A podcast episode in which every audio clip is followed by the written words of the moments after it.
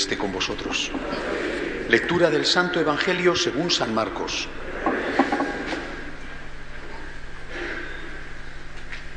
En aquel tiempo, al salir Jesús y sus discípulos de la sinagoga, fue con Santiago y Juan a casa de Simón y Andrés. La suegra de Simón estaba en cama con fiebre y se lo dijeron. Jesús se acercó, la cogió de la mano y la levantó. Se le pasó la fiebre y se puso a servirles. Al anochecer, cuando se puso el sol, le llevaron todos los enfermos y endemoniados. La población entera se agolpaba a la puerta. Curó a muchos enfermos de diversos males y expulsó muchos demonios. Y como los demonios lo conocían, no les permitía hablar. Se levantó de madrugada, se marchó al descampado y allí se puso a orar. Simón y sus compañeros fueron y al encontrarlo le dijeron, todo el mundo te busca.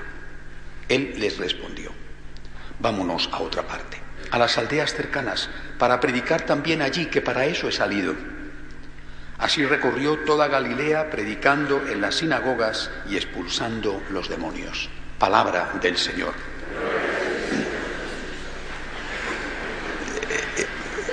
No sé si, si, habrá otro caso histórico, pero este desde luego lo confirma el Evangelio. Es el caso en el cual un yerno le pide a Dios la curación de su suegra. Esto habla mucho a favor de San Pedro, el yerno, y posiblemente también a favor de la suegra. ¿eh? Muy buena tenía que ser. Es bueno, esto es un, una broma inicial, pero es un detalle que viene en el Evangelio. ¿eh? El Señor cura a una suegra a petición del yerno, para que veáis que suegras tan buenas existen y que yernos tan buenos existen también. Seguramente muchos de vosotros podríais decir lo mismo, algunas levantando la mano y diciendo, soy una buena suegra, bueno, o eso te parece a ti, y algún yerno levantando la mano y diciendo mi suegra es buena. ¿eh? O yo intento ser un buen yerno. Es un buen ejemplo. Eh, de este Evangelio quisiera meditar dos cosas. Eh, y voy a empezar por la segunda en el orden en que aparece en el Evangelio. Me gusta, me llama la atención y me parece una gran lección que cuando, en este momento de fama, de éxito de Jesús, está en su tiempo dulce en la vida pública, más o menos tres años, más o menos la mitad eh, fue hacia arriba y después fue hacia abajo hasta que termina en la cruz. En este momento de popularidad, de éxito, la gente le busca, está, está curando, está resucitando, está alimentando gratis. Oye, ¿quién no le sigue? Predica bien, hace cosas maravillosas, ¿quién no le sigue? Y en ese momento el Señor se retira a estar con su padre, a rezar, le buscan, cuando le encuentran, de alguna manera le regañan, eh, nada menos que San Pedro, Santiago, San Juan. ¿Qué haces aquí? Todo el mundo te busca, le dicen, todo el mundo te busca. ¿eh? Estás mm, en una encuesta donde vas a sacar mayoría absoluta, pero de, sobra, estás sobrado, vamos. ¿eh? Todo el mundo te busca. Y la respuesta de Cristo es, vámonos a otra parte. La popularidad no es mala. Yo creo que la popularidad es buena. Nosotros no somos los católicos, no somos masoquistas que nos gusta sufrir y por lo tanto te aplauden, ay no, no quiero que me aplaudan. No, la popularidad no es mala. Con la popularidad se pueden hacer muchas cosas. El problema no es la popularidad, el problema es el precio. ¿Qué precio pagas por la popularidad? Y eso vale para todos, ¿eh? el Santo Padre, el obispo, el cura y el papá y la mamá de familia. Porque cada uno de nosotros, cada uno tiene su ámbito de responsabilidad, está siempre sometido a esto. ¿Qué precio pagas por la popularidad? Tú puedes ser popular con tus hijos, por ejemplo, con tus hijos adolescentes o niños, con tus jóvenes ya te da igual, ¿eh? pero con los adolescentes, que es donde estás ¿eh? echando el pulso en este momento, puedes ser popular, muy popular. Tus hijos pueden decir de ti, tengo un padre, tengo una madre, excelente, el mejor padre del mundo. ¿Y sabes qué tienes que hacer? Dales todo lo que te pidan. Serás muy popular. Dirán a sus amigos, mi padre sí que es guay. ¿Eh? ¿Por qué? Porque me deja venir a casa a la hora que yo quiera, porque si quiero beber, bebo, si no quiero estudiar, no estudio, porque me da todo el dinero que le pido. Qué bueno es mi padre. ¿De verdad eres bueno? ¿De verdad lo eres? ¿Estás educando bien? En cambio, si tú te mantienes en unos principios y le dices a tu hijo, en ese momento difícil, sobre todo de la adolescencia, mira, en esta casa hay normas, esto no es un hotel o una pensión barata, esto es un hogar, esto es una familia, no es un cuartel, es un hogar, pero en un hogar tiene que haber autoridad. Y esto, repito, vale para la familia, vale para la iglesia, vale para la parroquia, vale para... Y cuando desaparece el concepto de autoridad, que no tiene nada que ver con el autoritarismo, eh, ni mucho menos con la violencia física o verbal, cuando desaparece el concepto de autoridad puede ser muy popular, claro que sí, ¿eh? en política muy demagogo, ¿verdad? Te ofrezco bueno, ahora ofrecen que van a poner el salario mínimo a no sé cuánto, que nos vamos a jubilar todos prácticamente a los 20 años y que podemos hacer lo que nos dé la gana. Pero los 450.000 euros que han venido nada menos que de Venezuela, donde pasan hambre, que hay que ver lo que pasa en Venezuela, eso se ha ido no a pagar al, al fisco, sino a una cuenta particular. Pero ese es muy popular. Es decir, todos en nuestro ambiente, repito, desde el Santo Padre hasta el padre, la madre de familia, el político, eh, cualquiera, podemos ser muy populares. ¿Es esto católico? ¿Esto es lo que hizo Jesús? No. Y, que conste que el Señor no está huyendo de una popularidad mala, en este caso. ¿eh? Está dándonos una lección. He venido a cumplir mi tarea, mi misión. He venido, dice Él, a evangelizar. Para esto he salido. Y no estoy aquí para recibir aplausos.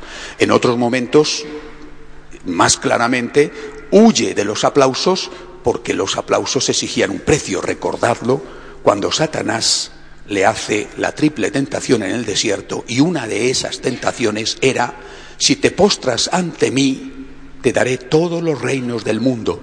Y el Señor, ahí sí que había un precio. Y el Señor dijo, solo a tu Dios adorarás. Terminó la, la tentación y emprendió ya directamente el camino de la cruz. Yo creo que esta es una primera lección, repito, que nos vale absolutamente a todos. La popularidad no es mala, la cuestión es cuál es el precio que tienes que pagar. Todos, cada uno en su medida, tiene que saber contestar a esta pregunta. Luego hay otra eh, que viene en el Evangelio referido precisamente a la suegra. No sé si os habéis fijado cuando el Señor cura a la suegra, lo mismo que podía haber curado a cualquier otra persona, esta mujer que no conocemos el nombre, no sabemos cómo se llamaba, era la suegra de Pedro, así ha pasado la historia. Esta mujer hace algo muy importante. Dice el Evangelio que se levantó, estaba en cama con fiebre. Las fiebres entonces eran muy probablemente causa de muerte. Pero una enfermedad genérica, podía ser una fiebre tifoidea, podía ser, qué sé yo, el cólera, quién sabe. Había muchísimas enfermedades y tenían fiebre, es un síntoma, no una enfermedad. Se levantó, dice, y se puso a servirles. Este es el ejemplo. Tú estás recibiendo un don. Y cada uno sabe muchos dones que ha recibido. ¿Qué estás haciendo con lo que te han dado? ¿Qué estás haciendo con la juventud que tienes, con la cultura que tienes, con el trabajo que tienes, con la responsabilidad que tienes, con los dones que tienes? ¿Qué estás haciendo? ¿Estás sirviendo o estás sirviéndote? sirviéndote de esos dones para ti o diciendo yo estos dones los tengo que poner al servicio de Dios, que es el que me los ha dado, y al servicio, por amor a Dios, del prójimo. Eh, eh, y, aplicando esto, que es un principio esencial en nuestra fe, aplicando a esto a, lo que hoy eh, tenemos que tener en cuenta, que es esta campaña contra el hambre, os lo he dicho al comienzo de la misa, tenemos que preguntarnos, ¿qué estoy haciendo? con el dinero que tengo, con mi trabajo.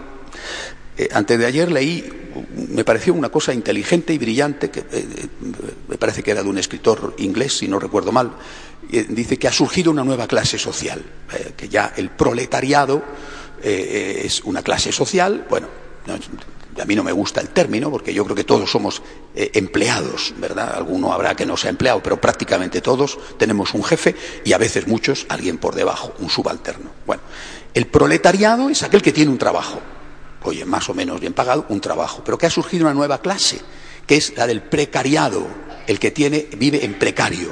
¿eh? Me pareció interesante este concepto, porque realmente es una nueva clase social, el que no tiene empleo y lleva ya mucho tiempo sin trabajo, el que tiene un empleo que le dura tres meses y después al paro, el que tiene un empleo que no sabe si le va a durar una semana o le van a decir mañana que se vaya. Hay muchísima gente, hay una bolsa enorme de personas quizá en España, desde luego, calculan que más de tres millones, bueno, que quizás sea ahí de donde ese partido político saca eh, sus votos, hay una bolsa de personas que se consideran personas en precario, no están seguros, o simplemente no tienen nada, no es que no estén seguros, es que no tienen nada. Queridos amigos, esta es la realidad de muchas personas. Dios quiera que no sea la realidad de ninguno de vosotros, pero seguro que alguno sí. O si no, alguno de los que estáis aquí, un hijo, un nieto. Esta es la realidad de muchas personas. Es decir, cuando se habla, y yo creo, es una opinión, ¿eh? no, no, no, no quiero hacer propaganda de nada, pero creo que estamos colectivamente, al menos en los grandes números, mejor que estábamos, lo dicen los, los índices de crecimiento, pero sin embargo hay mucha gente, muchísima gente, que está mal, eh, ayer veía, claro, que siempre hay eh, reportajes lacrimógenos, pero esta señora que no puede encender la luz, no puede encender la calefacción y mira que estamos pasando frío porque no tiene para pagar la calefacción. Bueno, la mujer tiene trabajo, decía, y habrá gente que ni siquiera eso. Y lo digo porque nosotros somos católicos. En nuestra iglesia hay algunas cosas que son esenciales. Una de ellas, la presencia real del Señor en la Eucaristía. Ante Cristo en la Eucaristía nos arrodillamos. Él está aquí. Pero también la presencia real de Cristo en los pobres. El católico no se arrodilla solo ante la Eucaristía, se arrodilla ante la Eucaristía, porque ahí está el Señor, y se arrodilla delante de los pobres, porque ahí también está el Señor. Tan católico es dar de comer al hambriento como adorar al Santísimo. Una iglesia católica que solo tuviera en cuenta la dimensión espiritual o litúrgica sería una iglesia incompleta. Lo mismo que una iglesia católica que solo tuviera en cuenta la dimensión social, sería una iglesia incompleta. Eh, eh, ayer cuando tuve el retiro de espiritualidad por la tarde, comentaba eh, de, un gran teólogo luterano, una cosa que hace muchos años que la leí que me pareció brillante, la diferencia entre los luteranos, decía él que era luterano, entre los luteranos y los católicos es una conjunción, decía él. Para el luterano la conjunción es o y para el católico la conjunción es i. El luterano dirá gracia u o, obras, obras o gracia. El católico dirá gracia y obras. El luterano dirá escritura o tradición, magisterio. Y el católico dirá escritura y tradición, magisterio. Por tanto, nosotros católicos decimos Eucaristía y, y pobres. No Eucaristía o pobres, Eucaristía y servicio a la gente necesitada. Y, repito, esto es algo esencial en nuestra fe. Y yo creo que por ahí tiene que ir un poco la pista para ayudarnos a salir del, conflicto, en el que, eh, de la confusión en el que en este momento la Iglesia se encuentra metida. Nosotros estamos de rodillas ante Cristo en la Eucaristía y de rodillas ante los pobres. Y si no, no somos católicos. Pero ¿por qué estamos de rodillas ante los pobres? ¿Por qué yo os digo hoy, que es el día de la campaña contra el hambre, hay que vaciarse los bolsillos? ¿Por qué? Porque en estos pobres está Jesús. Oiga, una ONG apelará al humanitarismo. Oiga, bien, ¿qué hace? Yo no tengo nada en contra. ¿eh? Eh, los anuncios en televisión te muestran a estos niños en situación muy depauperada, etc. Bueno, a mí me parece que eso está bien. Pero yo no estoy apelando al humanitarismo y no lo estoy rechazando. Estoy diciendo que para un católico en el pobre está Cristo, que eso es mucho más. Es muchísimo más, es infinitamente más. En el pobre está Cristo. Y yo tengo una deuda, en primer lugar, con Cristo. ¿Qué deuda? La deuda de la suegra de Pedro. El Señor me ha curado. Estoy agradecido. Tengo el deber de agradecer. El Señor me ha curado. ¿Qué tengo que hacer? Levantarme y ponerme a servir. A Cristo. ¿Cómo sirvo a Cristo? De rodillas ante el sagrario, de rodillas ante los pobres. Sirvo a Cristo con mi oración y sirvo a Cristo con mi limosna. Y más, por supuesto, con la evangelización, pero al menos con estos dos puntos que son esenciales para nosotros. Así que hoy, primero, reflexionemos. ¿Busco el aplauso? No está mal el aplauso. ¿Qué precio? ¿Qué precio? Cada uno tiene que pensarlo en su circunstancia. Yo lo pienso en la mía. ¿eh? ¿Busco yo el aplauso? Os aseguro que no lo he buscado nunca. Gracias a Dios. Digo, gracias a Dios. ¿Buscáis el aplauso? Y en segundo lugar, ¿sois conscientes de que tenéis, de que tenemos una deuda de agradecimiento con Dios?